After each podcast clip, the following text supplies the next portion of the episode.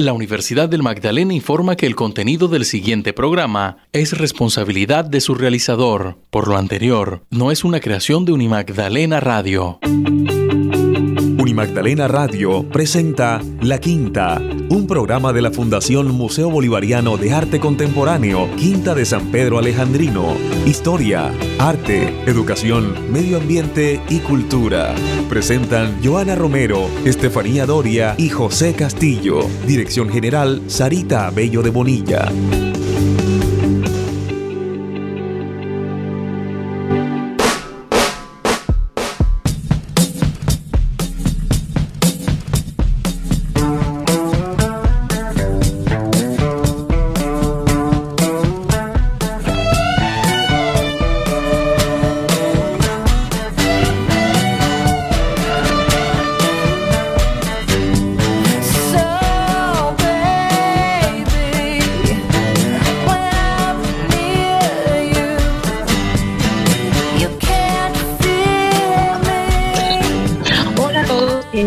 La Quinta en este jueves 18 de marzo. Gracias por acompañarnos a esta hora de la tarde, a esta hora de la tarde cálida ya.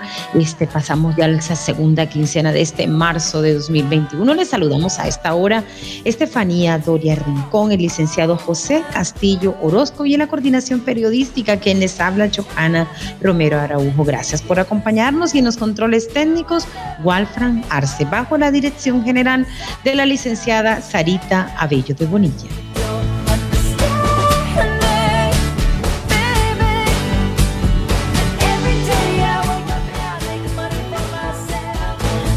Hora de la tarde saludamos a Estefanía Doria Rincón, quien está ahí muy cerca del mar, muy cerca de nuestra querida playa del Rodadero. Estefi, gracias por acompañarnos y bienvenida al programa La Quinta. Buenas tardes, Johan. Buenas tardes, José. Buenas tardes a todos los oyentes que un jueves más se conectan con nosotros. Y como tú lo acabas de decir, Johan, vamos cerrando la tarde de jueves con música de muchas mujeres en marzo, en mes, mes de la mujer. Pero estas son mujeres muy especiales porque todas han sido nominadas al Grammy Anglo. Empezamos con la banda Gem y esto que se llama The Steps.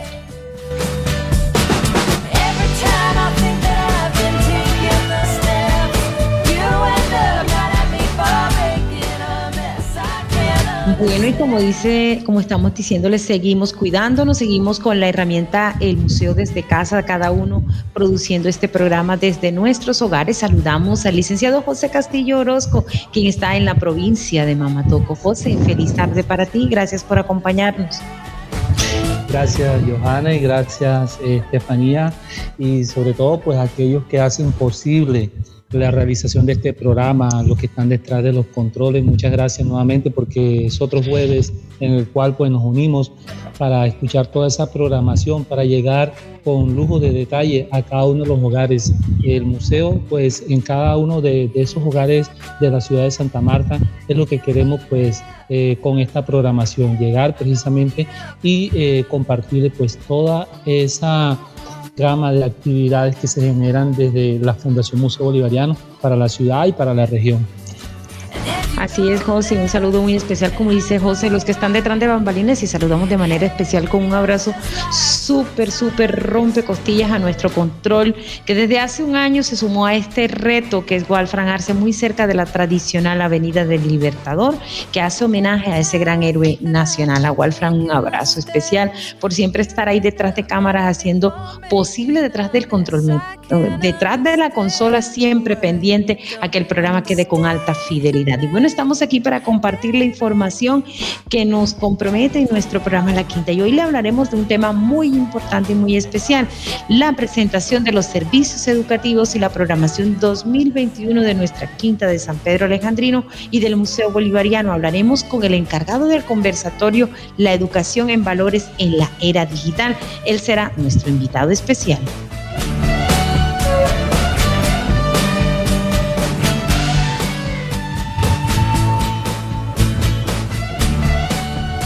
Bueno, y también hablaremos un poco en el Caribe Arte. Nuestra curadora Estefanía Doria nos hablará acerca de la convocatoria del Ministerio de Cultura y el Museo Nacional de Colombia que abrieron para realizar una intervención artística en fragmentos, espacio de arte y memoria.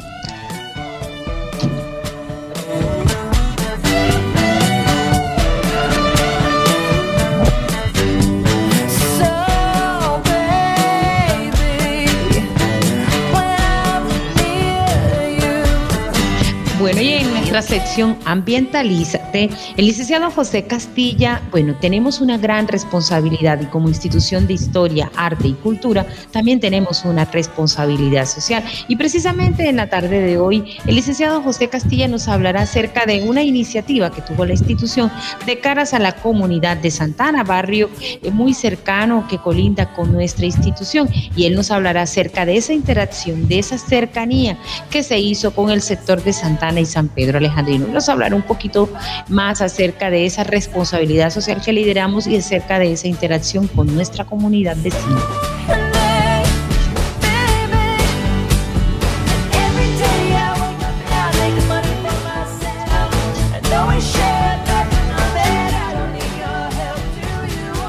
pasa en la quinta hablaremos, seguimos hablando acerca de esa campaña que tenemos Samario y Magdalenense.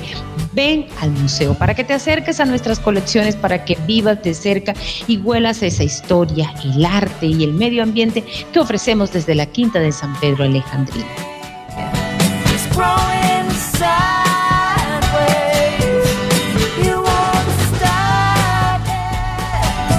La programación cultural de la Fundación Museo Bolivariano de Arte Contemporáneo Quinta de San Pedro Alejandrino 2021 es un proyecto apoyado por el Programa Nacional de Concertación del Ministerio de Cultura y la Alcaldía Distrital. A todos nuestros oyentes, gracias por acompañarnos y bienvenidos al programa La Quinta.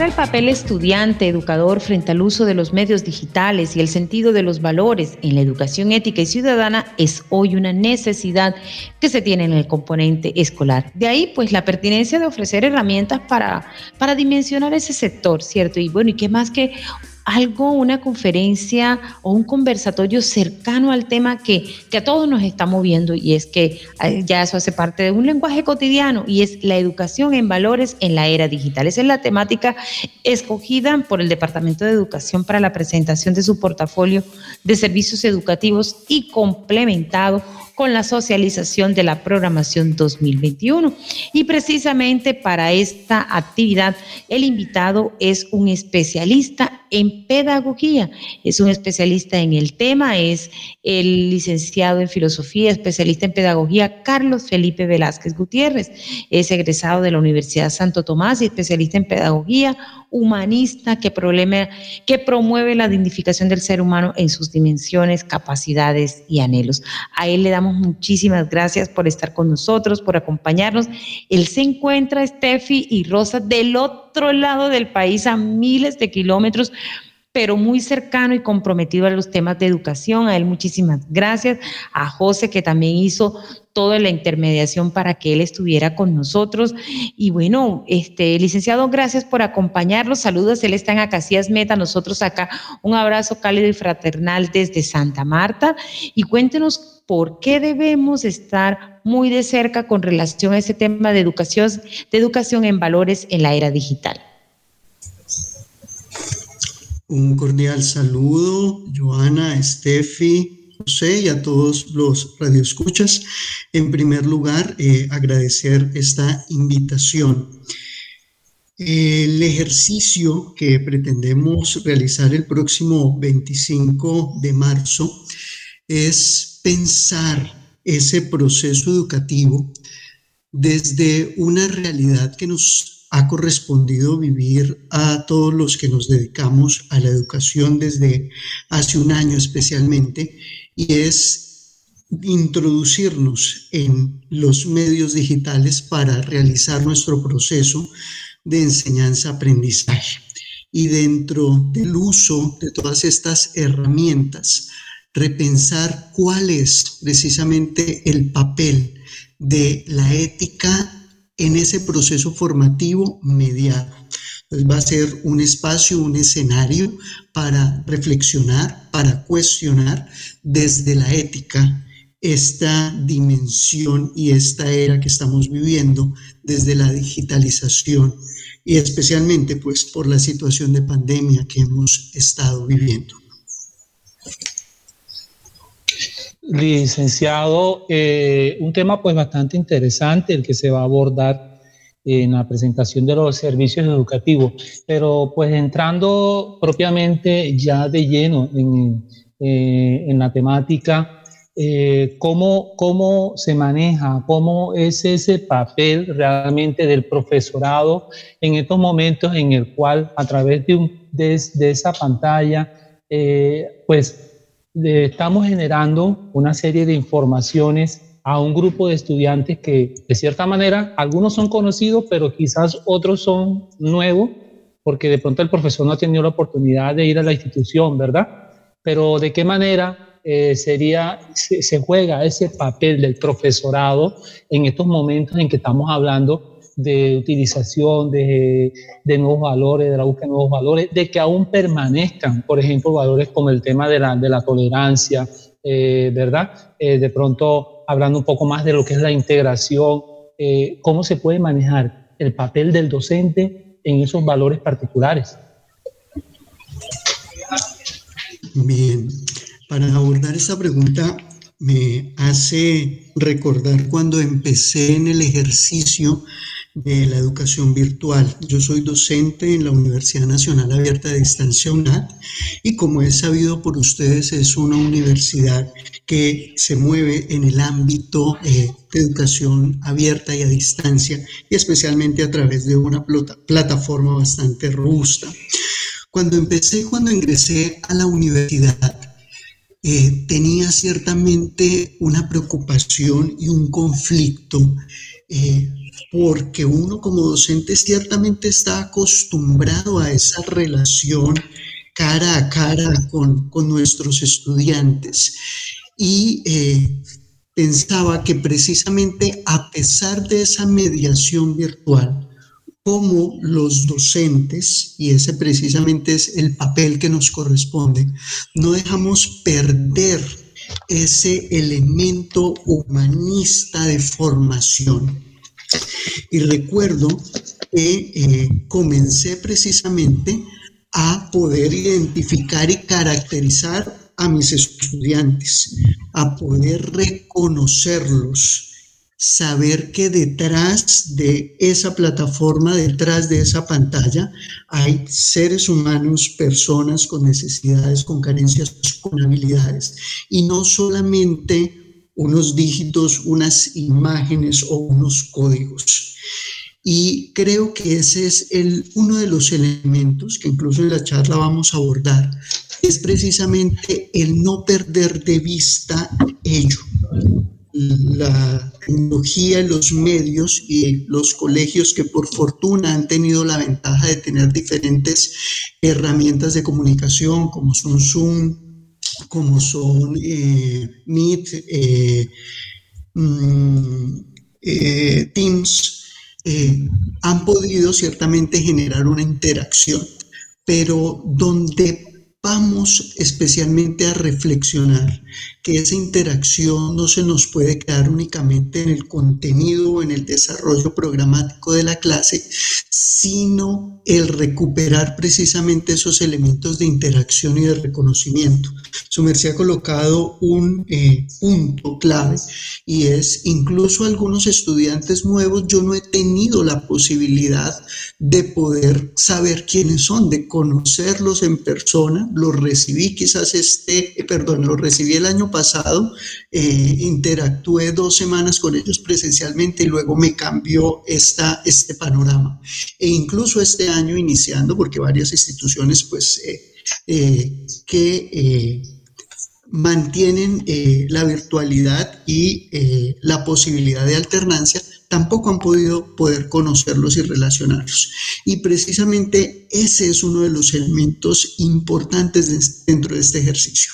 Antes de ir a hablar de una cátedra de valores, tolerancia, respeto, debemos de partir precisamente del conocimiento de esas personas, de esos estudiantes que con los que estoy compartiendo y departiendo. En esa relación, en esa interacción es donde vamos a generar precisamente ese aprendizaje en valores, porque es precisamente de ahí donde el estudiante va a ir notando la importancia de construir y edificar valores en mi relación con los otros no a partir de un discurso, sino a partir de esa preocupación del docente por mí, ¿sí? De ese respeto que siente por mí, de esa solidaridad que siente por mí, de esa honestidad que siente por mí. Y todos esos valores los dimensionamos en el ejercicio pedagógico que hacemos. Y no creamos que por estar mediados por la tecnología eso cesa. Por el contrario, más lo necesitamos. Y precisamente, mm, siguiendo un poco lo que nos acaba de decir licenciado, ¿cómo, cómo, hacer, ¿cómo deben hacer los docentes para que no se pierda esa humanidad, esa interacción y que no simplemente sea una información que incluso se puede encontrar en otro lado de Internet? Mira, pues ya estoy adelantando algunos elementos de, del conversatorio. Eh, Ustedes han escuchado hablar de los bots por supuesto, especialmente. Sí, claro, en inteligencia artificial. Ajá, y en las redes sociales, eh, eh, cómo se maneja. E incluso en las universidades ya se comienza a manejar, ¿sí? Y son estos elementos de la inteligencia artificial que permiten generar una conversación donde puedo generar respuestas eh, programadas o respuestas frecuentes que se dan. ¿Cómo no perderlo? ¿Sí? Y es partir de un elemento, y, es uno de los elementos y uno de los cuestionamientos que vamos a generar en la, charla, y es, ¿qué hará que a mí no me reemplace un bot? Porque es precisamente cuestionarme dentro de mi labor docente. Y es qué elementos precisamente en mi quehacer pedagógico están tan escritos y tan fundamentados en el quehacer que no lo voy a reducir precisamente a responder preguntas frecuentes, que es el error quizás en el que a veces podemos caer, o en el desarrollar una programación que fácilmente la puedo dar a través de un video y que algún algoritmo lo, lo podría hacer. No vamos a hablar aquí de eh, reglas o eh, instrucciones mágicas para lograrlas. Aquí en el ejercicio precisamente que vamos a buscar realizar es recordarnos los principios de humanidad que tenemos nosotros también como docentes. No perder que nuestro ejercicio es profundamente humano de relación. Claro que tenemos contenidos que dar y desarrollar, ¿sí? Pero para poder generar y desarrollar esos contenidos, un elemento básico es la empatía. Y eh, podremos ciertamente en el ejercicio de charla poder profundizar en este eh, elemento, uno de los elementos que ciertamente se pueden desarrollar o se pueden dar en este ejercicio. Lamentablemente a veces se comienza a concebir la visión entre estudiante y docente bajo una separación o una enemistad. Y ciertamente los docentes estamos bajo una característica de que somos juez y parte, porque aparte de que somos los que generamos ese proceso de aprendizaje con los chicos, también somos los que los evaluamos esa doble connotación es bastante fuerte en nuestro ejercicio docente, pero no por el hecho de ser el evaluador podemos perder ese ejercicio de hacer el camino con ellos, porque ese es el ejercicio, hacer el camino con ellos. Y ese camino precisamente nos permite esa relación, esa interacción, donde el estudiante ciertamente nota, venga, es que él está preocupado porque yo aprenda él está preocupado porque yo desarrolle habilidades, está preocupado porque yo desarrolle dimensiones. Y pues es todo un arte ciertamente este ejercicio de poder encontrar, dimensionar y potenciar eh, estas diferentes habilidades que podemos encontrar en nuestros estudiantes. Licenciado, eh, sabemos pues que el tema de la educación eh, es un tema que atañe diferentes actores, no solamente el docente, sino pues digamos, los padres de familia cumplen un papel importante, ¿verdad? Y otros actores también que juegan allí realmente para que se genere en última un verdadero aprendizaje. En última, eh, de pronto lo que trata de buscar el docente como esos aprendizajes consentidos que sean significativos, ¿verdad? Eso está atado a diferentes aspectos, pero hablando específicamente de, del papel que juegan los padres de familia, ¿cuál sería ese papel que debe de tener según su visión, según su óptica, según su formación pedagógica en estos momentos de virtualidad?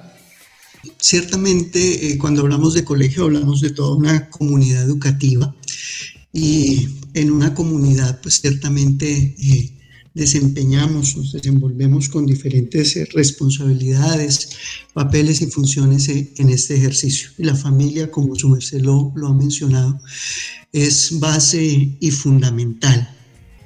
Hay una característica dentro del aprendizaje y especialmente en niños y, adolescentes que aplica tanto para padres como para nosotros como docentes. Y es que sabemos que nuestros niños, nuestros jóvenes, aprenden más por imitación que por la escucha del discurso, lo que deberían ser.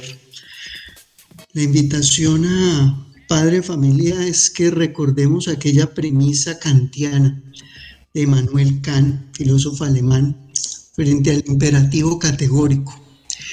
Él nos habla de que actúa de tal manera que esa forma en la que usted actúa se convirtiera en ley universal cómo su actuar fuera tan noble, tan bueno, tan digno, que fuera digno de imitar por otros. Y recuerde padre de familia, recuerde papá, recuerde mamá, recuerde abuelita, recuerde tío, que muy probablemente como está actuando usted, ese ejemplo que muchas veces se habla, de esa misma manera estará actuando su hijo. ¿Cómo quisiera que actuara su hijo? cómo quisiera que actuara su estudiante. Así estoy actuando yo. Y eso es uno de los elementos eh, básicos del ejercicio eh, reflexivo en educación y, ética. No es solamente hablar de que somos ejemplo como discurso, es que nuestros niños y jóvenes nos imitan, nos imitan. Seamos tan buen ejemplo tan buenas referencias para ellos que seamos dignos ciertamente de imitación. Precisamente cuando usted habla de ese buen ejemplo, eh, nosotros, incluso antes que llegase la pandemia, del uso de las em, tecnologías, pero sin lugar a dudas esto nos exigió más inversión de tiempo. Háblenos un poquito de, sabemos que es, importante tenerlo, pero hasta cuáles son los límites este, que merecen nosotros este, invertirle a, esos, eh, a ese aspecto digital para poder también sostener esos valores de integración familiar, de integración con el docente, de interacción también con el mismo compañerito o compañerita de clase. Bueno, frente a este punto que ciertamente el ejercicio eh, se da en, casa eh, y que hace parte de los hábitos de estudio, ciertamente uno de los elementos es eh, el regular ciertamente los horarios. Y creo que las instituciones educativas que han ido haciendo este proceso, pues han tratado de manejar un hábito en horarios. Si algún colegio ciertamente no da la pauta, ciertamente es el padre de familia quien eh, debe generar ese espacio. Si no tengo una clase sincrónica, si no es una guía, ciertamente considero importante colocar ese horario, ese aspecto. ¿Para qué? Eh, y entiendo su pregunta relacionada al uso de los medios de, conexión y de conectividad. Y creo en este punto, eh, tanto por desarrollo de, sus habilidades y competencias que desarrollará, pero también por el sentido de descanso eh, visual, empezando por ahí. No sé si ustedes han tenido ciertamente sus hijos, familiares, eh, que tengan una jornada de, de, estar frente a una pantalla es algo bastante desgastante, ¿sí? Y creo que un elemento básico sí es eso, manejar horarios y manejar control frente a ello, empezando por un elemento de salud, ¿sí? De salud visual. Muchos de nuestros niños se han visto afectados precisamente por por ello, por las horas continuas que deben permanecer frente a una pantalla. Y si aparte del ejercicio en el colegio, luego de ello mi manera de distraerme es en redes sociales, pues miremos la, la afectación que puede darse en este ejemplo de, de salud visual, de cansancio, de desgaste de la vista. No sé si me hago entender con ese ejemplo. Sí, claro que sí, claro que sí, claro que sí se da a, entender. Y, la verdad, Steffi, eh, José, que cuando hablamos de valores hablamos de algo muy complejo. Este, nuestro invitado es filósofo, experto en pedagogía. Eh, ¿Qué tan importantes son los valores en este mundo? Como, como hace un momento nos decía usted, basado en su anécdota y experiencia, eh, no interactúo con mis estudiantes, no les veo las caras. ¿Qué tan importantes son los valores detrás de una pantalla al hacer un clic? Bien, en la anécdota precisamente al no poderles ver, precisamente el ejercicio fue buscarles y generar precisamente los medios de, interacción. Incluso la UNAD eh, en ese sentido, a pesar de que se maneja una plataforma, nos motiva precisamente a los docentes a que busquemos escenarios precisamente para esa interacción. Y un ejemplo de ello son los B-Learning o los CIPAS, precisamente para ir generando ese, ese encuentro, esa interacción con nuestros estudiantes. Y frente a, este ejercicio de, valores, un elemento eh, que también vamos a retomar en el ejercicio es que recordemos que los valores no tienen un fin en sí mismo. Es decir, eh, el respeto eh, tiene fin en sí mismo, la tolerancia tiene un fin en sí mismo, no. O sea, yo no tolero por tolerar, yo no respeto por respetar. Los valores son un medio, eh, son esas virtudes, esas actitudes con las cuales nos vamos formando un buen carácter, como dice Adela Cortina, para poder enfrentar de una mejor manera este ejercicio llamado vida. Eh, tenemos ciertamente eh, la posibilidad de forjarnos un buen carácter y los valores nos permiten ello. Y forjarnos un buen carácter nos permite afrontar de una mejor manera diferentes crisis o situaciones que se nos pueden presentar. Y ahí la importancia de tenerlos. Y especialmente de tenerlos de frente a mi vida y a frente a la vida con los que comparto este camino. Eh, tener ese, esa dimensión de solidaridad, reconociendo que este camino lo hago con otros, esa dimensión y esa actitud de respeto, sabiendo que no, no tenemos las mismas cualidades o capacidades y no te puedo llegar a juzgar por lo que yo sé y lo que tú desconoces.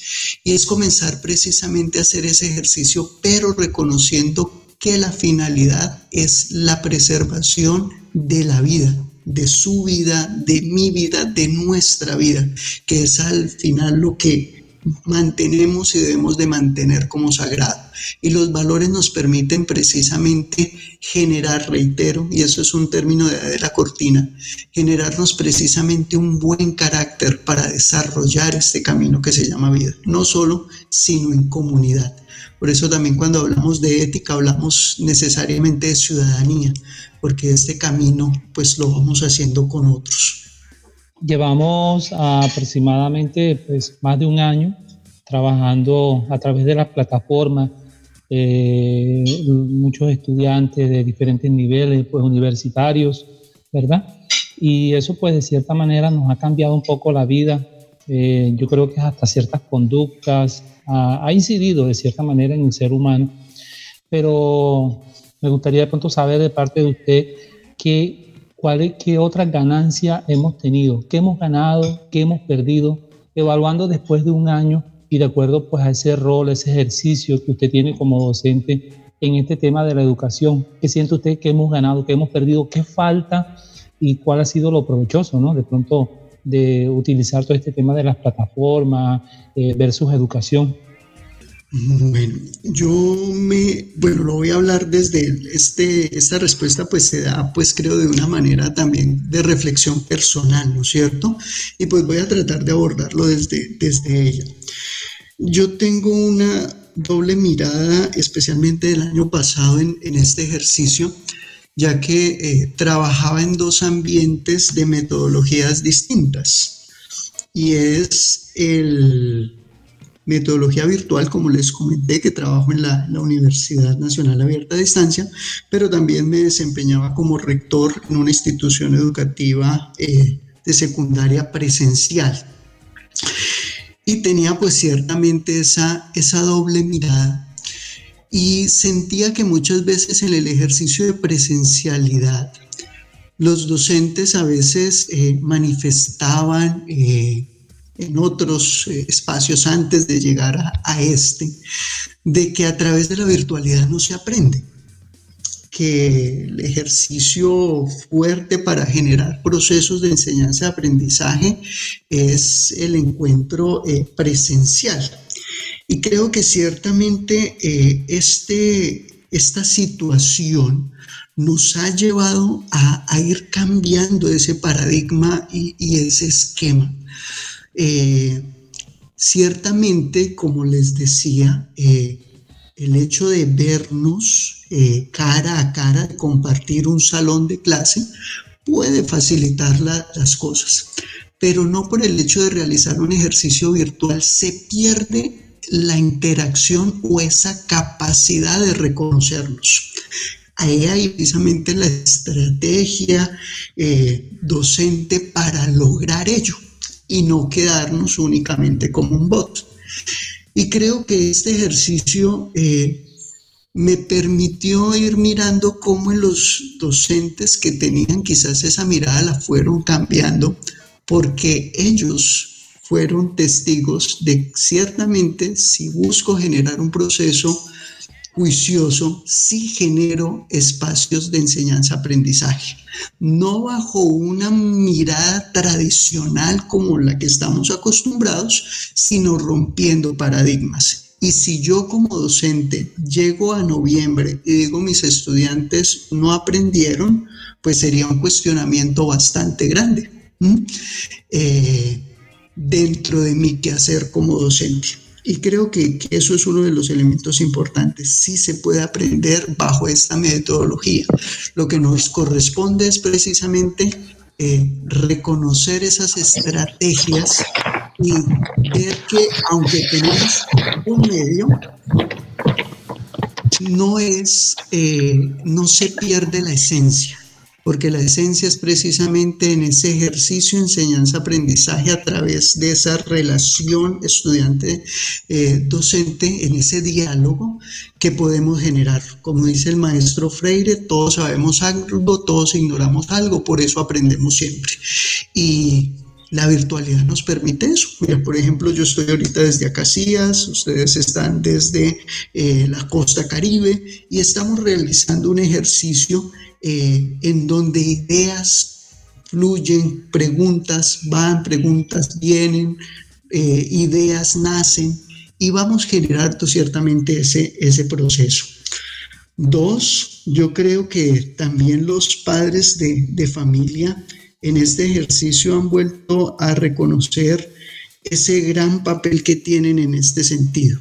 Y porque algunos ciertamente en algún momento habrán reconocido que la escuela es más un espacio como de, de, guardería y quizás han repensado el papel de la escuela, volviéndose ellos, o volviéndose no, reconociendo ese papel también de maestros que tienen ellos, de educadores, eh, siendo padres y madres en, en su hogar que eso también ha sido otra dimensión bastante importante e interesante en, este ejercicio, el cuestionarnos sobre las diferentes brechas eh, para acceder a una educación de calidad.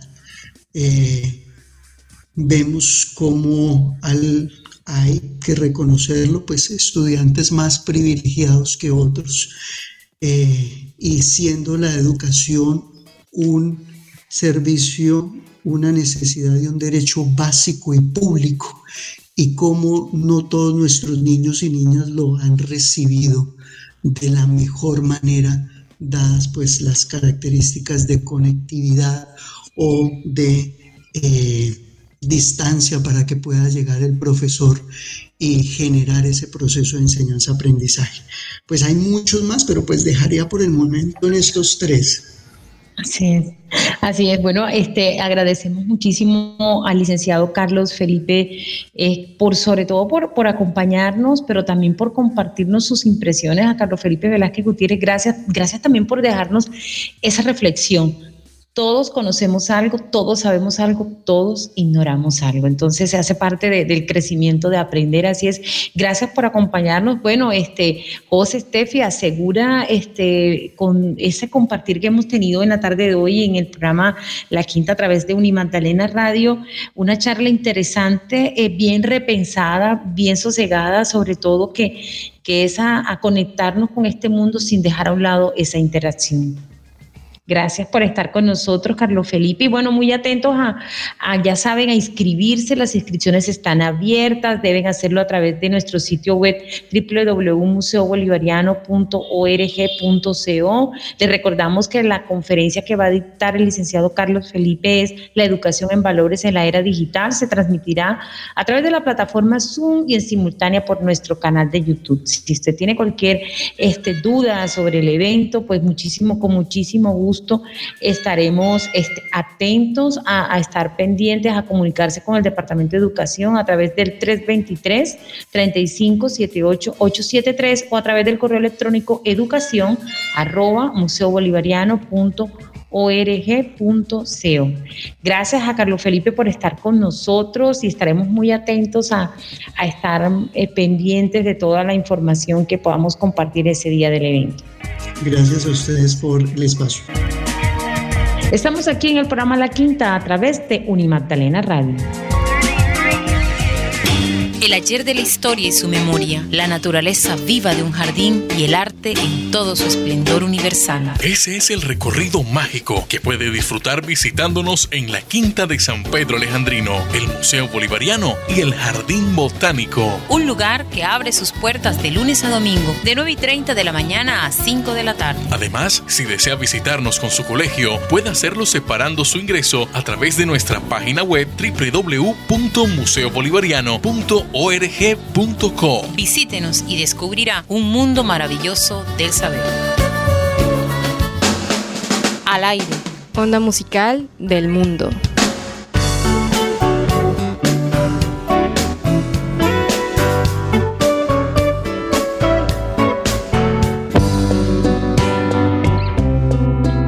Ahora de la tarde seguimos compartiendo voces femeninas alrededor del mundo. Esta viene desde México, es Natalia Lafourcade con esto que se llama Antes de huir. Busco destellos de luces que puedan hacerme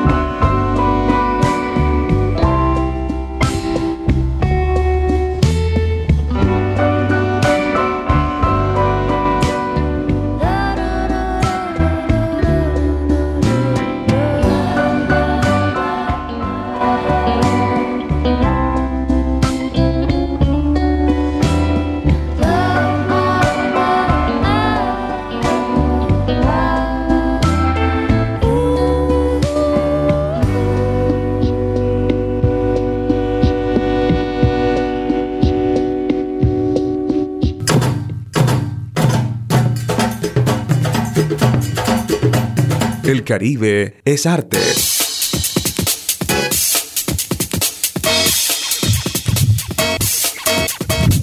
Y en el Caribe Arte les contamos que el Ministerio de Cultura y el Museo Nacional de Colombia abrieron la convocatoria para realizar la intervención artística en fragmentos, espacio de arte y memoria. Esta invitación va dirigida a artistas plásticos, virtuales o artistas con vocación transdisciplinar, colombianos o extranjeros que vivan en Colombia, para postular propuestas relacionadas con el conflicto armado colombiano, guerras internacionales, memoria de las víctimas y la construcción de paz, incluidas de acuerdos de paz y procesos de reconciliación en Colombia y otros países. El ganador o la ganadora contará y el acompañamiento del Museo Nacional en cuanto al tema de, del diseño museográfico e instalación para la puesta en escena de las obras. Se podrán presentar artistas, grupos o colectivos que acrediten una trayectoria de más de 15 años continuos de trabajo profesional. En el caso de grupos, al menos el 50% de sus integrantes deberán acreditar la trayectoria exigida.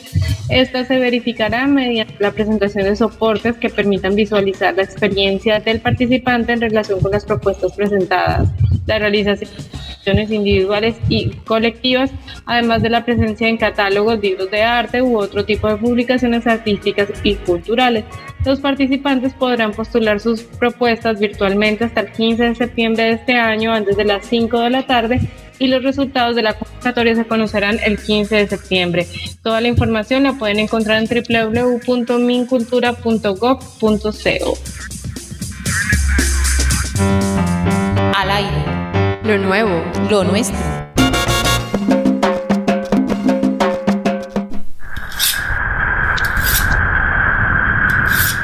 Y del Caribe colombiano nace Lido Pimienta, esta artista colombiana recientemente nominada a los premios Grammy Anglo, trae su nueva canción recientemente lanzada eh, que se llama Coming True.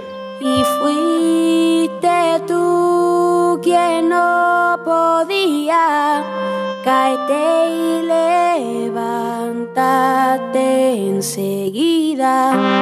Y no me pidas que te llame, no te rescataré más nunca. Por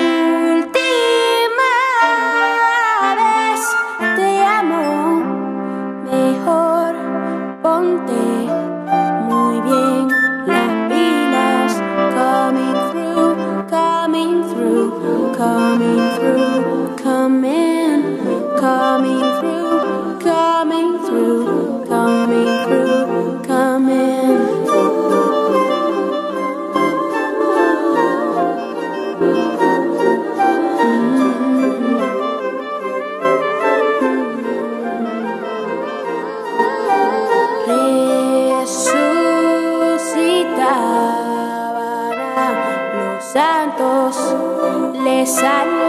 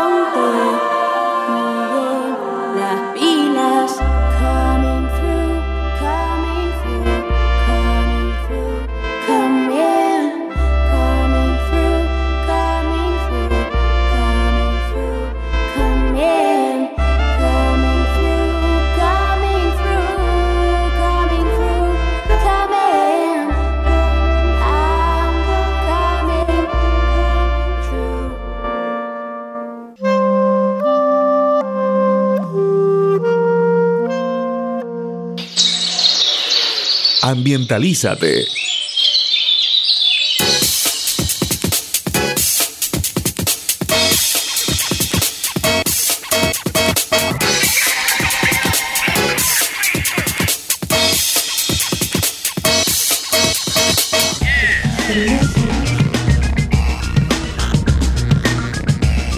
Hora de la tarde en Ambientalízate compartimos la experiencia significativa del licenciado José Castillo, que ayer miércoles este, estuvo muy de cerca a esa responsabilidad social que tiene la Fundación Museo Bolivariano, precisamente con relación a, acercarse a la comunidad. Bueno, José, de manera suscita, cuéntanos eh, cómo es, eh, fue esa iniciativa y los alcances del mismo. Sí, claro. Eh, le comentaba pues que en el día de ayer tuvimos la invitación de diferentes eh, dependencias de la alcaldía, entre eso pues estuvo la Secretaría de Gobierno, Secretaría de Planeación, ¿verdad? Eh, sector de la comunidad del barrio Santana, eh, representación de la policía antinarcótico, que son pues nuestros vecinos, y la intención de eso era tratar de ir generando solución a las diferentes problemáticas pues que le atañen al sector eh, problemas de seguridad, problemas de servicio público, ¿verdad? Eh, pues eh, la realización de pronto de parques, la necesidad de pronto de construir, de mejorar el tema de las vías. Y pues un tema de pronto que nos, nos tocó a nosotros es, es, el punto de los espacios de conservación de los bosques, porque de cierta forma hay que trabajar un poco más de la mano con la comunidad en el sentido pues del manejo de los residuos. Hay un sector en el cual eh, de pronto todavía no se ha generado esa conciencia y de pronto pensábamos que los bosques de la quinta, pues por ser bosque, y en estos momentos de, completamente, de completa sequía, donde todo pues se ve un poco de color marroncito, ¿verdad? Y se ve un poco seco, un proceso normal en los bosques secos, a veces pensamos de que eso no hay importancia, no tiene importancia y a veces arrojamos residuos en esos sectores. Entonces la idea era pues ir como mejorando este tipo de prácticas, generando un poco de conciencia y eh, proponer acciones precisamente que vayan encaminadas a mejorar esas prácticas de la persona circundante, porque sabemos de que hay una corresponsabilidad y sobre todo es el punto de vista ambiental. Entonces, a grosso modo, pues eso fue lo que se manejó. Eh, la idea es pues avanzar en diferentes aspectos en las comunidades y Santana pues está allí liderando también esos procesos. ¿Y qué tareas eh, con relación a, ese, a esa competencia este, estamos comprometidos como fundación, José? Sí, eh, como fundación la idea es tener mayor acercamiento a diferentes puntos, no solamente eh, tratar de generar un plan de acción que vaya encaminado a, a darle manejo a los residuos, pues que de cierta manera nos favorezca a nosotros como institución, como jardín botánico, pero que también los involucre a ellos de pronto y generando unas rutas, ahí se dejó, a grosso modo, generar rutas de, de trabajo eh, donde realmente integre sobre todo esa parte que está muy, muy, muy pegada a la pared. Entonces, eh, esto es una actividad pues que en cierta manera se, se, quedó como en línea gruesa, pero hay una propuesta nuevamente de volver a encontrarnos para ya ir materializando y tomando acciones. Entonces, a grosso modo, la idea es eh, ir cambiando ese chip a través de actividades de conciencia ambiental, de talleres, de trabajo con los niños. Y de hecho, pues con los niños se ha venido trabajando en diferentes momentos desde el museo, eh, con las actividades educativas, con los talleres eh, que ofrece el museo. Y la idea también es involucrarlos a ellos para que ellos sientan que la quinta también es de ellos, ¿verdad? Pero también sentir que el museo también tiene una responsabilidad con esa comunidad circundante. Entonces, desde ese punto de vista, pues ese fue parte de los compromisos, aparte de los otros compromisos de los otros entes que estuvieron invitados allí, los antinarcóticos, donde propusieron realizar un mejoramiento de la vigilancia y pues eh, ya hay propuestas también de la misma alcaldía de ir realizando pavimentación sobre esa parte, ya está vinculado dentro de los próximos 30 barrios a intervenir en el distrito de Santa Marta. Entonces, una felicidad bastante grande porque recibieron noticias pues bastante interesantes.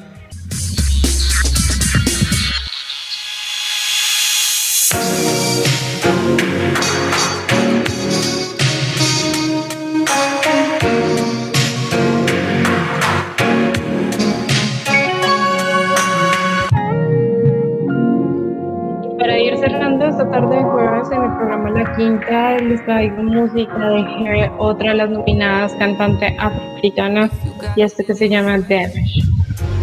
Oh, it ain't no one for guessing. No more than emotionally invested. Showing you all my imperfections. Oh, if I let you, don't take me for granted. Yeah. If I were more than you could manage, manage, yeah. Oh, we could be honest. Closer to me, oh, giving me signs. Promise that you won't let me fall. Holding me tight, loving me right, giving me life all night. You could be telling me lies. Bueno, a todos nuestros oyentes les agradecemos su sintonía. Hoy les acompañamos el licenciado José Castillo, nuestra curadora Estefanía Doria y quienes hablan la coordinación periodística Johanna Romero Araujo. Los controles técnicos Wolfram Arce, bajo la dirección general de la licenciada Sarita Abello de Bonilla. Ya saben, les invitamos a visitar nuestro sitio web www.museobolivariano.org.co y a seguirnos a través de nuestras redes sociales en Facebook, Twitter e Instagram y también a suscribirse a nuestro canal de YouTube. La programación cultural de la Fundación Museo Bolivariano de Arte Contemporáneo Quinta de San Pedro Alejandrino 2021 es un proyecto apoyado por el Programa Nacional de Concertación del Ministerio de Cultura de Alcaldía Distrital. A todos muchísimas gracias, que tengan una feliz tarde.